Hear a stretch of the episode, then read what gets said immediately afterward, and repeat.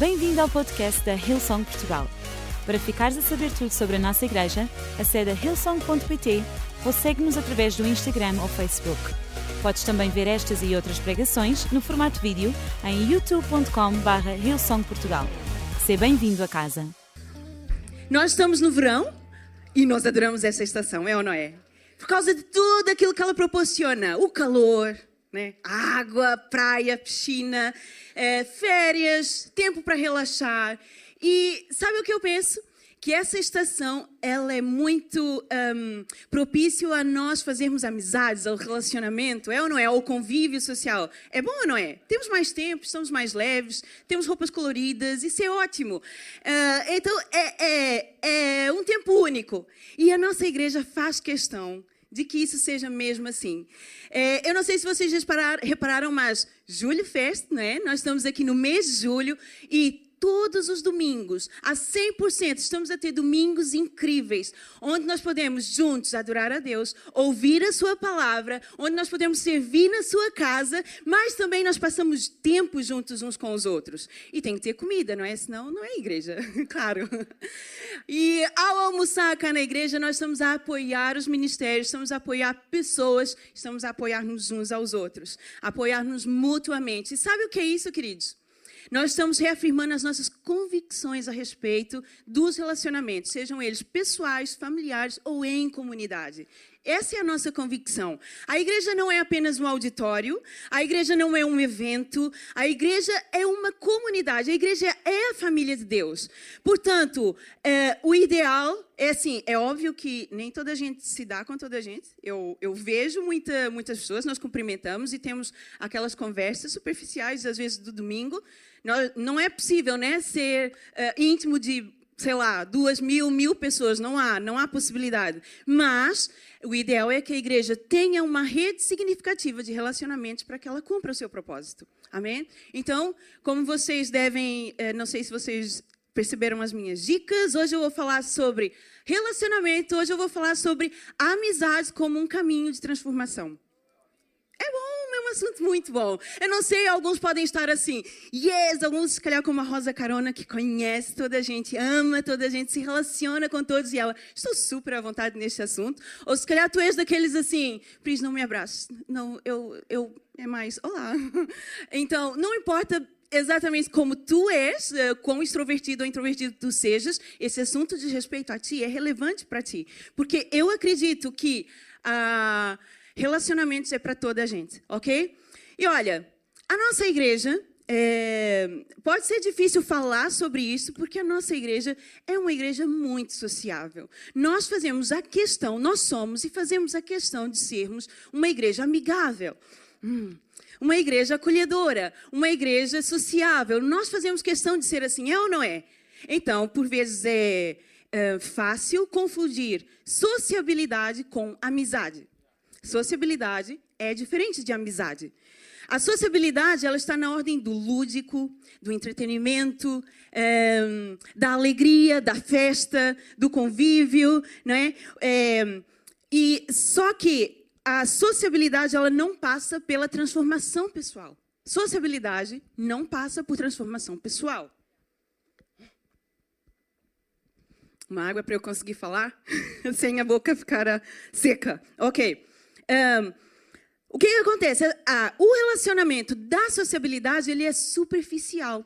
Ele é aquele relacionamento assim, mano, eu gosto muito dessa pessoa, eu adoro estar com ela, mas eu não vou incomodá-la a essa hora. Ah, a sociabilidade, o relacionamento dela é, ah, eu é politicamente correto, eu não vou falar isso. Depois ficamos aqui um clima, eh, não vale a pena eu falar sobre isso com ela. Esse esse é o, é, o, é o patamar, é o nível da sociabilidade. E o máximo que ela pode oferecer, o máximo que ela pode favorecer é o nascimento de uma amizade. E é aqui que nós queremos falar. É aqui que nós queremos estar. Amizade, ok? Amizade. O interessante é que nem todas as pessoas que eu conheço, que eu me relaciono, no meu dia a dia, seja aos domingos ou durante a semana, nem todas elas serão as minhas amigas. Mas eu também tenho amigos que a nossa amizade não depende muito de sociabilidade. É ou não é? Vocês têm amigos assim? Ok, isso é muito interessante. Então, eu acredito é, que esse assunto seja relevante para nós. O pregador tem sempre duas preocupações. É, quer dizer, uma, né? Eu acho que os homens têm a preocupação de será que esse assunto é relevante para todos? E a mulher, e o que, que eu vou vestir também, não é? Acho que é um bocado isso. Então, eu preocupo se aquilo que eu venho falar para você seja relevante, eu acredito que sim. Amém? Então, é, eu acredito que a amizade e o relacionamento são instrumentos de mudança em nós. Porque a qualidade da minha vida está diretamente ligada, diretamente determinada pela qualidade das pessoas com quem eu me relaciono. E, e depende também da qualidade do relacionamento que eu tenho com elas. Porque não adianta ser só alguém de qualidade. Se eu fecho e eu não tenho a minha porta aberta para essa pessoa que é incrível, que pode ser uma bênção de Deus para a minha vida, mas eu prefiro que fique no nível da superficialidade, da superfície, né? Da sociabilidade. Então, a minha vida está determinada pela qualidade das pessoas com quem eu convivo, com quem estão, com quem está perto de mim e pela qualidade que eu tenho, qualidade do relacionamento que eu tenho com elas. Amém? Então, é, vamos ver na Bíblia então o que é para mim, uma definição de amizade como um meio de mudança para nós. E eu quero que hoje vocês acompanhem comigo. Eu tenho aqui alguns curtos versículos do livro de Provérbios. E o primeiro deles é Provérbios 27, 17. Provérbios 27, 17. Diz assim: Como o ferro afia o ferro, um amigo afia o outro. Hum, como o ferro afia o ferro, um amigo afia o outro. Ferro a afiar ferro. Sabem, se calhar no nosso dia, no nosso dia a dia, este não é um exemplo tão relevante, porque tu te lembras assim, quando é que eu preciso de afiar qualquer coisa? Não sou manicure para afiar alicates, não sou cozinheiro, enfim. Mas uh, eu lembro-me sempre do quão bom é ter uma faca afiada todas as vezes que eu estou a cozinhar. Não tenho paciência, irrita-me, uma faca que eu tenho que rasgar e não cortar. Enfim, mas naquela época, na época de provérbios, em épocas passadas, afiar, ter um instrumento afiado, era essencial para a sobrevivência, era essencial para o dia a dia, era essencial para a defesa. Então, quando o, é, o, o, autor de Provérbios escreveu este versículo, naquela época aquilo fez clareza em tudo. Como ferro afia o ferro, um amigo afia o outro. E quando tu pensas em afiar, qual é a imagem que tu tens na tua cabeça? Eu, eu já me lembro logo daquela, daquela série é, Forjado no Fogo. O pessoal a bater com, com o ferro e a criar arma, armas, não, utensílios de, de corte. E, e tem que ser aquela coisa, sei lá, perfeita, afiada, perfeita para aquele, teu, para aquele propósito específico. E sinceramente não é muito agradável. Parece mais umas coisas assim. Nós lembramos logo dos filmes de guerra, não é? é ferro a bater em ferro, é, tem que haver fricção, tem que haver atrito, e aquilo às vezes libera calor, até sai faísca, é ou não é? Até sai faísca. E, bem, eu não sei, mas nós estamos aqui em família, nós estamos na igreja, Tu já tiveste faísca com alguém no teu relacionamento? Se calhar na própria tua família, seus filhos, seu marido, seus pais. Será que tu já tiveste faísca com alguém da tua equipa? Algum voluntário da tua equipe? E no trabalho, então? O trabalho é ótimo para sair faísca, não é? no trabalho, às vezes há muita faísca. Mas Apesar de nós termos essa imagem do ferro a no ferro, aquecer, fricção, atrito, faísca, quenta, aquece, aquece, apesar de nós termos essa imagem, isso é muito bom. Atrito é muito bom. Por quê? Só porque o ferro aquece é que ele se torna é, capaz de ser maleável. Ok? Porque há atrito, porque aquece, porque sai faísca, porque é desse jeito que se afia, aí ele torna-se passível de ser maleável.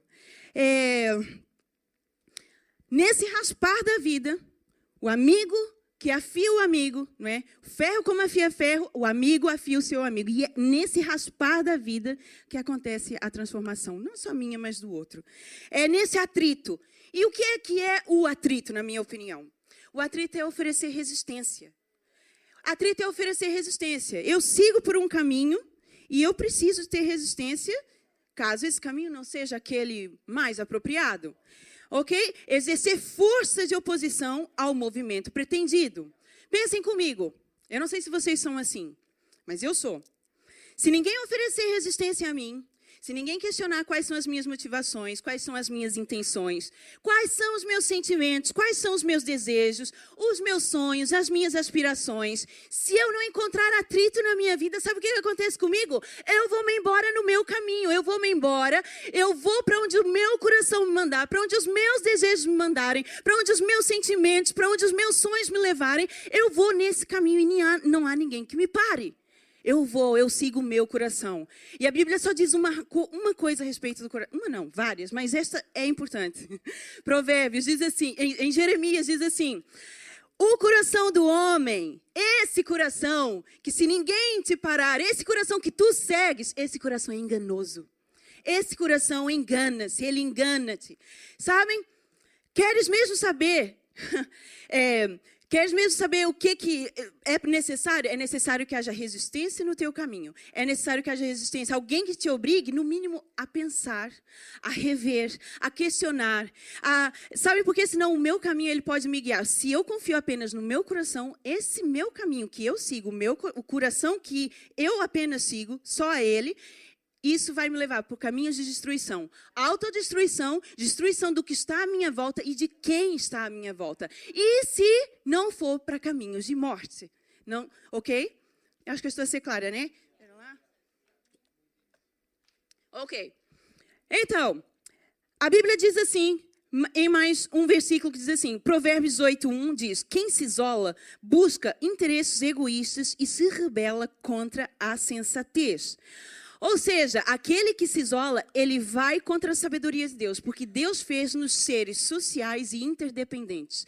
Então, se tu te isolas, o caminho que tu segues é um caminho de tolice, de estupidez, é mesmo, porque Deus criou-te para ser social e interdependente. Essa pessoa que está aí do teu lado, pode olhar para ela, tu dependes dela. Podes olhar para trás também, porque às vezes estão os maridos e as mulheres assim, ok, Tu dependes dessa pessoa que está aí à tua volta. Deus criou-te assim. E se tu te isolas, o caminho que tu segues é o caminho que é distante da sensatez, distante, tu, tu caminhas em direção à estupidez.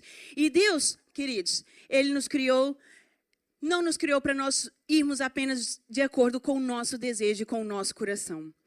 Portanto, atrito, ele é essencial numa relação de qualidade. Numa relação de intimidade, se eu não tenho ninguém que me ofereça resistência, eu estou sozinho. Se tu não tens ninguém que te ofereça resistência, tu pode estar rodeado de gente, tu pode estar no meio da multidão, mas tu te encontras sozinho. E Deus não te quer sozinho. Deus não te criou para ficar sozinho. Deus criou em comunidade e em interdependência. Amém? Ok, então eu preciso ter alguém que me diz assim: para, esse caminho para onde tu está, estás aí, tu podes até decidir ir por, por ele, mas ouve-me primeiro. Deixa-me que eu fale contigo primeiro. Tu podes decidir ir por aí, mas eu quero falar contigo primeiro. Né?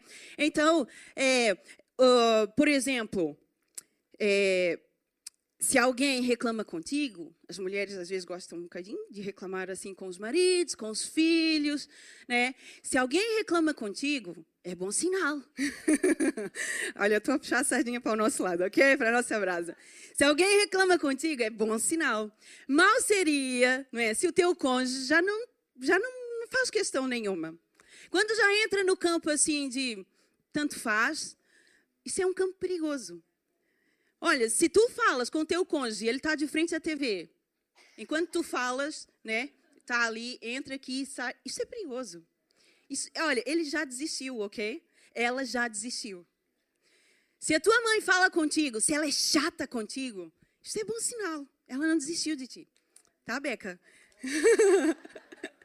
Hoje eu tenho o privilégio de ter aqui a minha filha de 11 anos, a Rebeca. Eu dou graças a Deus porque nós estamos numa igreja que não sou eu, apenas eu, adultos são importantes, mas as crianças são importantes, os adolescentes são importantes, os jovens são importantes. E eu dou graças a Deus por esta casa, pela minha casa. Amém. Então, eh, se a tua mãe, se o teu pai é chato contigo, eles não desistiram de ti, ok? E eles te amam. É alguém que te ama, é alguém que para a sua vida, é alguém que para tudo aquilo que está a fazer para prestar atenção em ti, larga aquilo que está a fazer, o seu interesse pessoal, aquilo que eu tenho que fazer, a sua própria vida, para prestar toda a atenção em outra pessoa, para o seu tempo, dá daquilo que tem para essa pessoa, é alguém que te ama e que se importa contigo. Amém? E se tu não tens uma pessoa assim, tu estás sozinho e Deus não te quer desta forma. Atrito é essencial numa relação de qualidade. O livro de Provérbios, constantemente, eu, eu, li bastante o livro de Provérbios e ele vai falar que as pessoas que desprezam o atrito, que passam a sua vida a desprezar toda a força de resistência, elas se rebelam contra a sensatez, elas são tolas. Porque o caminho da sabedoria passa pela amizade. O caminho da sabedoria passa pela resistência, pelo atrito da amizade. O que, é isso de desprezar? Paulo disse assim a Timóteo, é, numa de suas cartas a Timóteo, ele disse: Timóteo, não, não deixes que alguém te despreze só porque tu és jovem, só porque tu és um, um rapaz novo. Porque tu és novo, é, ninguém deve te desprezar por isto. E o que é desprezar? É, é passar aqui pelo Timóteo, o Timóteo está aqui a falar e eu Desprezei. Timóteo disse: não, não interessa. Paulo disse a ele: não permita que isso aconteça. E, aliás, quem faz isso é tolo, não é? Quem passa a sua vida a desprezar todo o atrito, a passar pelo atrito, a contornar o atrito, a contornar a força de resistência, essa pessoa, pela Bíblia, é chamada de tola. E nós não somos nada tolos, não é, meus queridos? Somos uma igreja que queremos ser o melhor possível. Claro, com certeza. Atrito, então, é essencial numa relação de qualidade. Então, esse foi o meu primeiro ponto, eu até saltei, estava tão nervosa, que é a amizade envolve atrito. Segundo ponto, então, desculpem lá, desculpem lá. Segundo ponto, ferir em amor. Boa. Quando há atrito, nós já vimos que é ferro a martelar ferro, né? Então, ferro a martelar ferro aquece, sai faísca, há atrito, há fricção e às vezes queima, né? Quem nunca se queimou em qualquer coisinha do gênero? Então, quem nunca trabalhou com isso, óbvio.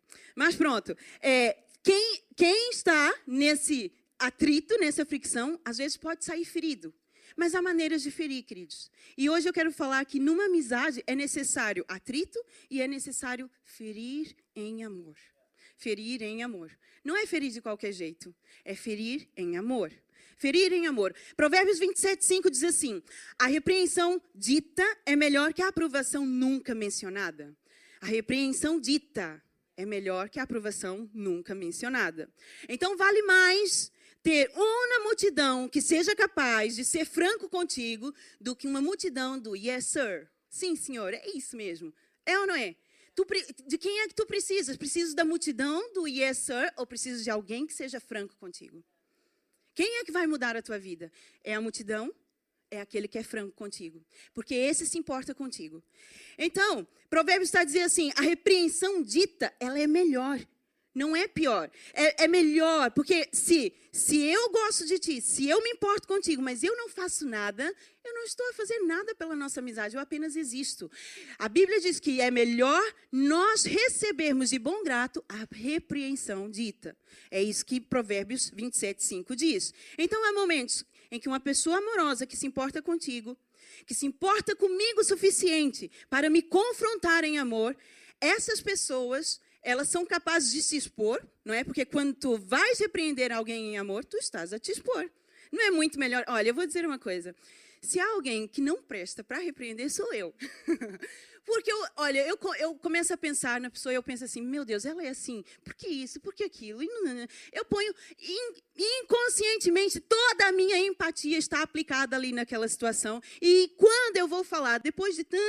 Então eu falo. Então, hum, bem, eu preciso melhorar nisso, mas eu ainda o faço. Mesmo com toda a minha empatia, eu ainda o faço. Sabe por quê? Porque é necessário. Mas, se tu me perguntasse o que é que eu preferia, eu preferia que toda a gente fosse cinco estrelas e eu não precisasse dizer nada. É muito melhor, é ou não é? É uma vida muito mais tranquila. Não vou criar casos com ninguém, mas a repreensão é necessária porque ninguém é perfeito, inclusive nós. Então, quando eu quero repreender, quando eu quero dizer, quando eu quero ferir em amor, sabe o que acontece? A minha vida também fica exposta. E há um ditado que diz assim: se tu dizes o que, o que queres, se calhar ouves o que não queres, né? Então, nós, essa pessoa amorosa, ela se expõe a determinados riscos para falar comigo. Então eu devo receber. Sabem, a Bíblia diz assim: as feridas, versículo 6. As feridas causadas por alguém que ama fazem bem, mas os beijinhos do inimigo são mortais. Então, obviamente existe uma forma certa de ferir em amor. Não é pelo WhatsApp, não é enviar um e-mail e não é com um comentário no Facebook. não é assim que tu vais ferir em amor. Não, não é mesmo. É, ferir em amor, queridos, isso se faz cara a cara. Ferir em amor, isso é, é feito, sabe como? Olhos nos olhos. E às vezes com lágrimas nos olhos. Sabe por quê? Porque dói tanto na pessoa que vai ouvir aquilo que tu tens a dizer, quanto em ti que tens que falar isso. Isso é ferir em amor. Quando tu, tu, tu estás cara a cara, olhos nos olhos, seguras na mão daquela pessoa, tu expressas o quanto dói em ti ferir, falar, ter que falar aquilo, mas tu fazes porque tu amas. Então, é, as feridas que tu vais causar, porque amas, vão fazer bem aquilo ok? É, ferir em amor, quem ama sofre, fere em amor e dá, dói tanto naquele que ouve quanto naquele que fala. Porque mexe comigo também, toca em mim também. Não é apenas o outro que é transformado, mas eu também sou transformada. É ferir na perspectiva mútua. Quando eu te firo em amor, eu também me ponho a jeito para que tu olhes para a minha vida e eu me ponho a jeito para que tu também me repreendas. Por isso, por isso é que dói tanto. Amém? É ou não é? A palavra de Deus diz que é, há um exemplo na Bíblia. Você pode dizer assim, Pris, é, quem na Bíblia fez isso? Fez, fizeram, muitas pessoas fizeram. E hoje eu quero trazer só um exemplo. Gálatas 2,11 fala que o grande apóstolo Paulo, ele confrontou o grande apóstolo Pedro, ok? Ele também fez isso. A Bíblia diz assim: depois disso, Pedro veio a Antioquia. Acabei tendo de confrontá-lo, pois ele errou feio. Vou contar como foi. Parece a fofoca, mas não é. Ele tornou público, né? Porque hoje nós estamos a saber. E se tu quiseres saber exatamente o que aconteceu, tu podes ir em Gálatas e ler, porque ele quando diz eu vou contar como foi, ele conta mesmo. É, Pedro apenas estava, Paulo corrigiu, né? Confrontou e disse assim: Pedro, tu estás a ser hipócrita, meu. Tu estavas aqui conosco, tu comias o churrasco de porco conosco, tu bebias a abjeca, estava tudo ok. E agora que Tiago vem com os judeus mais conservadores, aqueles que são judeus, tu não te dás mais com nós, os gentios, já não queres mais churrasco, o que é que se passa? Então, a Bíblia diz que Paulo confrontou face a face.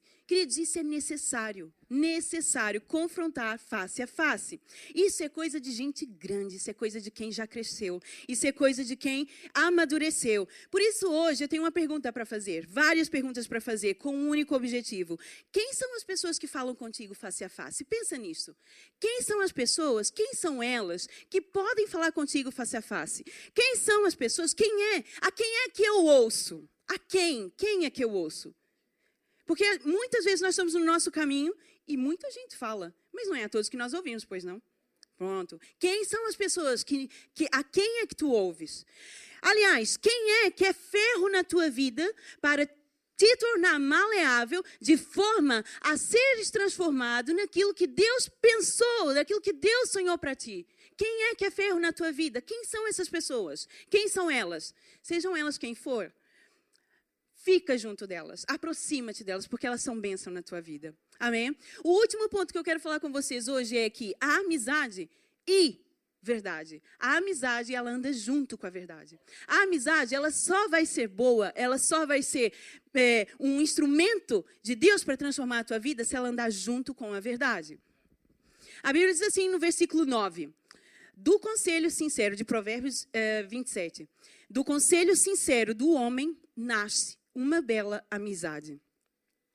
Esse conselho sincero é quando nós buscamos, aliás, não é quando nós buscamos alguém que concorde conosco. Porque de vez em quando nós, quem é pastor, muitas vezes, se calhar já ouviu, dizer assim, pastor, eu quero uma opinião tua. Então, quando tu falas a tua opinião, ela sai um bocado decepcionada, porque na verdade ela não queria ouvir a tua opinião. Ela queria uma, uma ela queria uma aprovação daquilo que ela está a pensar, um sim, ok, avança, sim, tá certo. E quando tu dás a tua opinião, ela fica um bocado, é, pronto, decepcionada. Nós, essa, esse conselho sincero não é a busca de alguém que concorde conosco, mas é quando é, nós vamos à pessoa para ouvir a verdadeiro, o verdadeiro conselho sincero. Não é ouvir aquilo que nós queremos ouvir. Aliás, nós sabemos desse truque desde pequenos. Eu não sei se vocês já foram como eu já fui, ou se vocês são, mas dependendo daquilo que eu queria pedir, eu sabia a quem pedir. Eu sabia se eu poderia pedir ao meu pai ou à minha mãe. E eu sabia, inclusive, que se a coisa fosse assim um bocado mais complicada, eu tinha que falar com a avó primeiro. Então, até as crianças sabem isso, é ou não é? É um truque antigo, mas é, é acontece. Sabem, buscar o conselho sincero descrito na Bíblia é buscar por alguém que me diga assim: Tu queres mesmo saber o que, que eu penso a respeito disso? Mano, na boa, man, na boa. Eu falo, quer saber mesmo o que, que eu acho? Ou tu queres alguém para ser o teu cúmplice?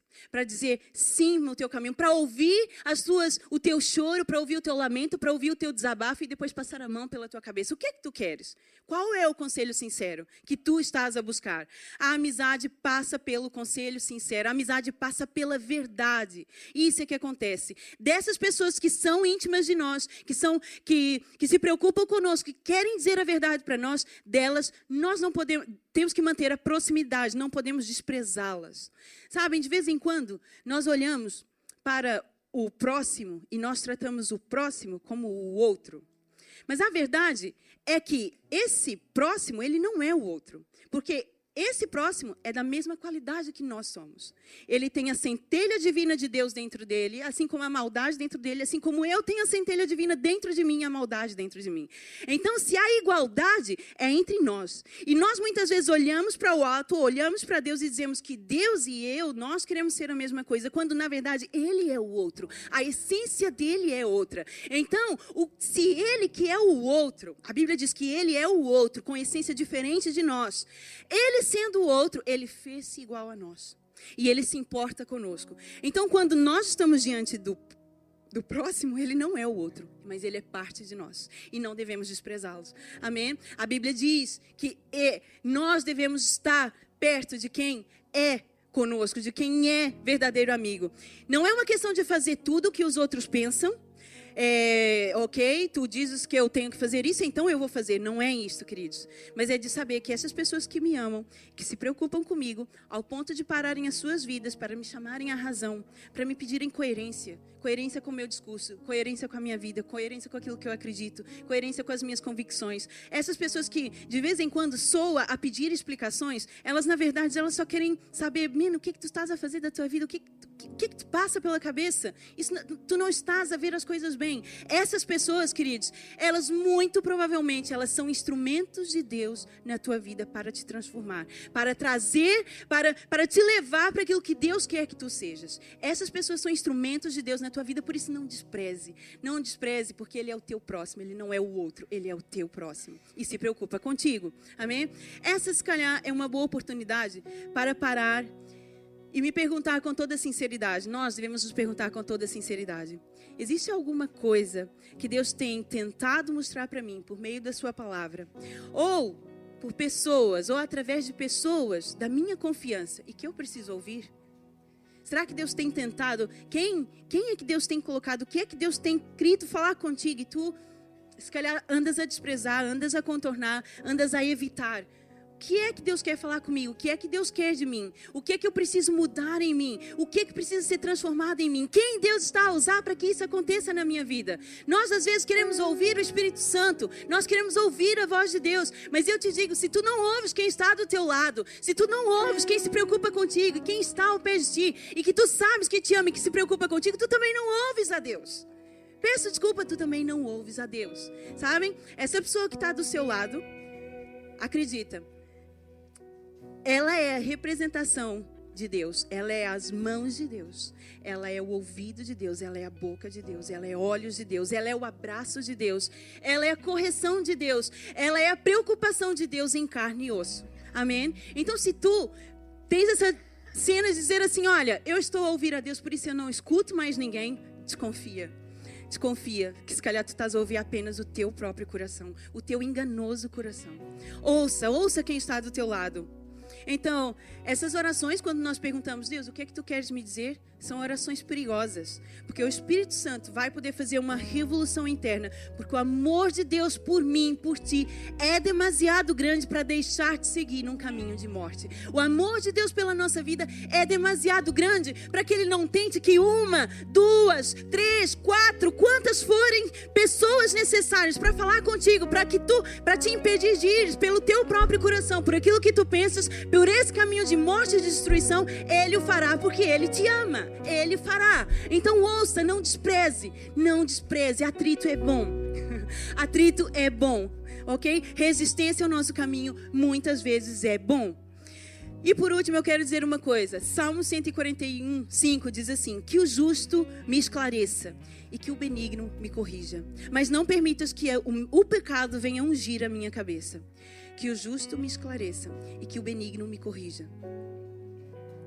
Também é muito oportuno para orar e pedir: Deus, faz de mim uma mulher, Deus, que é justa. Faz de mim uma mulher justa, o suficiente para ferir as minhas amigas. Faz de mim, Deus, um homem justo para ferir os meus filhos, a minha esposa em casa. Dá-me sabedoria, Deus. Faz-me de mim alguém que possa ser, como a Bíblia diz, o justo que esclarece e o benigno que corrige. Sabe? Faz, a oração é: Deus, faz de mim misericordioso e empático o suficiente para ferir os meus irmãos em amor, a minha equipa em amor. Deus, dá-me empatia para que eu fale com elas e elas percebam que não é contra elas, não é pessoal, é aquilo que elas estão a fazer. Sabe, Deus, faz de mim essa pessoa que eles enxerguem em mim isto, para que eu tenha autoridade e a humildade, e a humildade de fazer isso, Deus. Sabe, talvez hoje tu tu possas estar assim, aproveita e diz assim: bem, Deus dá-me sabedoria, porque hoje as coisas vão aquecer lá em casa. Deus dá-me sabedoria, porque nós estamos com problemas técnicos. Não estou a dizer que estamos, é um exemplo. Nós estamos com problemas técnicos, nós estamos a, a construir a casa, nós estamos a construir o reino, e a chapa está a aquecer, há faísca, as coisas estão a aquecer. Dá-me sabedoria, Deus, sabe o que mais? Dá-me o teu Espírito Santo para que eu controle a minha boca, para que eu controle aquilo que eu quero dizer, para que haja discernimento é, coragem no meu coração, para que ele seja controlado, para eu fazer atrito suficiente, para que eu fira em amor, mas que não seja demasiado. É isso, essa é a nossa oração. Sabe por quê? Porque eu amo a minha família, eu amo a minha igreja, eu quero construir algo no meu trabalho, eu amo a pessoa que está à minha volta, eu tenho amigos que eu amo e eu tenho que fazer alguma eu tenho que fazer aquilo que está ao meu alcance para demonstrar esse amor e para trazê-las para perto de ti. Eu quero ser instrumento de Deus, eu quero ser instrumento nas suas mãos para ajudar, para amar, para trazer ao caminho certo aqueles a quem eu amo. Amém? É isso que que por isso que atrito é bom. E sabe, queridos, a pergunta que não se calou durante muito tempo. Se eu não quiser fazer atrito? Se eu não quiser atritar? E se eu não quiser oferecer resistência? E se eu quiser viver uma vida. Quer dizer, se calhar vocês conhecem alguém, ou se calhar vocês mesmos são assim. Pessoas da paz. Eu, eu cá prefiro não ter guerra com ninguém. Eu cá prefiro não, não falar nada. Eu cá prefiro pá, ter paz com todos. E por isso vamos evitar. Sabe o que, que acontece? Se tu não corrigires agora, se tu não repreenderes agora, se tu não ofereceres atrito, se tu não ofereceres resistência agora, lá na frente, sabe o que, que espera? O sepultamento dessa amizade, desse relacionamento, a morte. A morte é o que se espera. Amém? Então, é, eu não acho que seja uma opção. Eu acho que não seja uma opção contornar, desprezar sempre todo atrito. Não é uma opção. Se tu amas, sabe, tô, o pensamento é: eu estou a construir uma família, eu estou a construir o meu casamento, eu estou a construir essa igreja, eu estou a trazer o reino e a vontade de Deus a essa terra. Por isso eu não posso fechar os olhos e ignorar. Eu vou fazer aquilo que tem que ser feito, ainda que não seja agradável, ainda que seja um pá, constrangedor, eu vou fazer, porque eu quero ver isso resultar, eu quero ver isso crescer e florescer. E se eu não fizer, é a morte que espera, é a destruição que é esperado lá na frente. Às vezes a nossa família, vocês podem ficar de pé.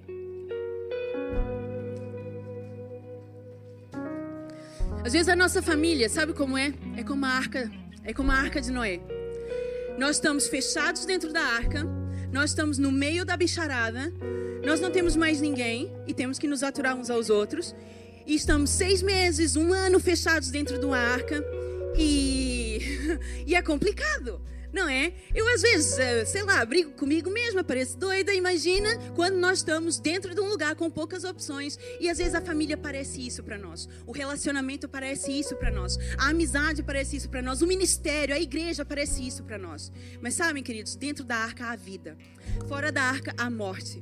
Então, não adianta desprezar dentro da arca, porque a arca foi a opção, foi a sugestão, foi a solução que Deus deu para que houvesse vida na terra. Foi isso que Deus sugeriu para nós, e é isso que nós temos. Fora disso, a morte. Mesmo que aqui não seja agradável, mesmo que dentro da arca cheire mal, mesmo que dentro da arca haja bicharada, é aqui que Deus se colocou para te dar vida. Aproveita, fora da arca, a morte. Amém? Então, não pense, muda a tua perspectiva, muda a tua perspectiva em relação ao relacionamento não, não despreze aquilo que nós estamos aqui a falar sobre atrito, confusão. Vale a pena, ok? Vale a pena. É, quanto baixo, né? Mas vale a pena. Vale a pena. Amém? E eu queria que toda a gente agora fechasse seus olhos. E eu quero dizer algo para você hoje. É, não existe outra pessoa não existe outro alguém que se importe mais com a nossa vida. Não há amigo, não há familiar, não há pai, não há mãe, não há namorado, marido, mulher. Não há alguém que se preocupe mais conosco do que o próprio Jesus. E ele se importa tanto conosco que ele deixou, que ele parou a sua vida. A Bíblia diz que ele deixou a sua glória. Ele deixou, ele se despiu de toda a divindade.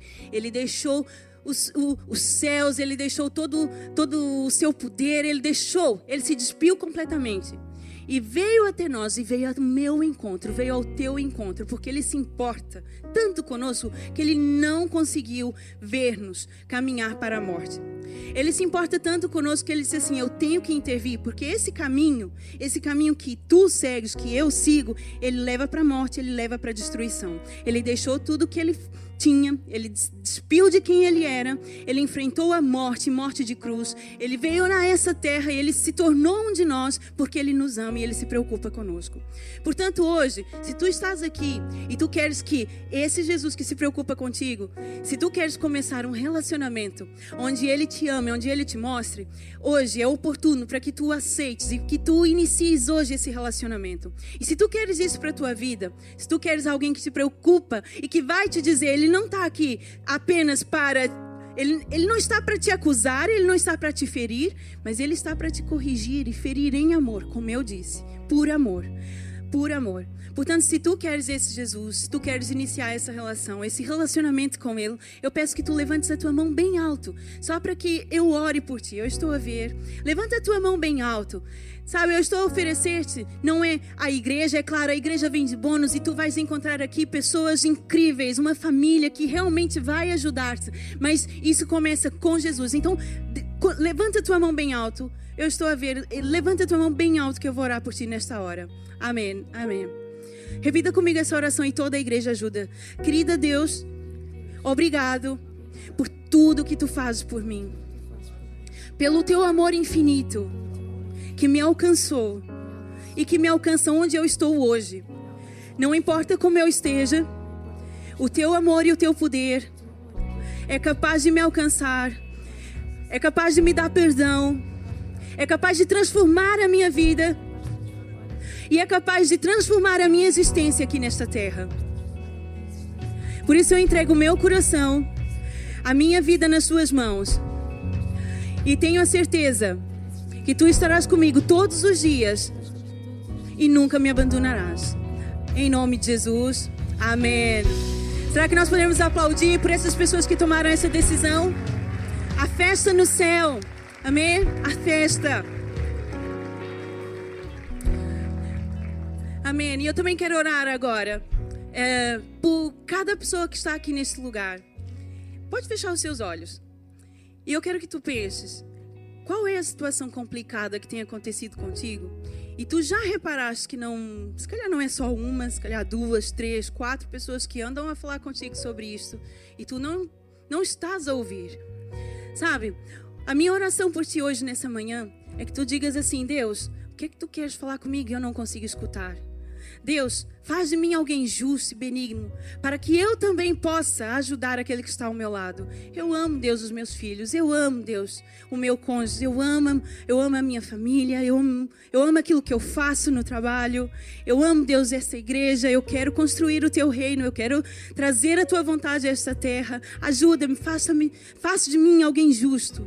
Se tu queres ser essa pessoa, se tu estás numa dessas situações, eu quero que tu, no teu lugar, feche os teus olhos, levanta a tua mão e eu vou orar por ti nesta manhã. Deus, nós sabemos que tu é aquele que conhece tudo o que se passa dentro de nós. Tu sabes, Deus, o desejo genuíno que nós, como igreja como pessoas, temos de fazer a tua vontade, de saber quem tu és. Deus, nós estamos tão satisfeitos e nós somos tão gratos pelo perdão que tu nos concedeste, pela, sabe, Deus, pela, pela vida eterna que tu conquistaste para nós na cruz. Mas hoje, nós queremos ir além da gratidão à salvação. Deus, hoje nós queremos caminhar em rumo a uma amizade, a um relacionamento profundo contigo. Nós queremos passar do conhecimento, nós queremos passar, Deus, da, da rotina. O que nós queremos hoje é experimentar novas coisas contigo, é saber quem tu és e aquilo que tu queres para nossa vida. Revela o teu propósito, Deus. Nós abrimos o nosso coração. Hoje, Deus, transforma-nos, faz de nós instrumentos na vida de outros. Nós abrimos o nosso coração para recebermos mudança e transformação nas nossas vidas para cumprir o propósito que tu tens para nós. Em nome de Jesus. Amém. Amém. Amém, queridos. Esperamos que a mensagem de hoje te tenha inspirado e encorajado. Se tomaste a decisão de seguir Jesus pela primeira vez, acede a hillsong.pt Jesus para dar o teu próximo passo. Te lembramos que podes seguir-nos no Facebook e Instagram para saber tudo o que se passa na vida da nossa igreja. O melhor ainda está por vir.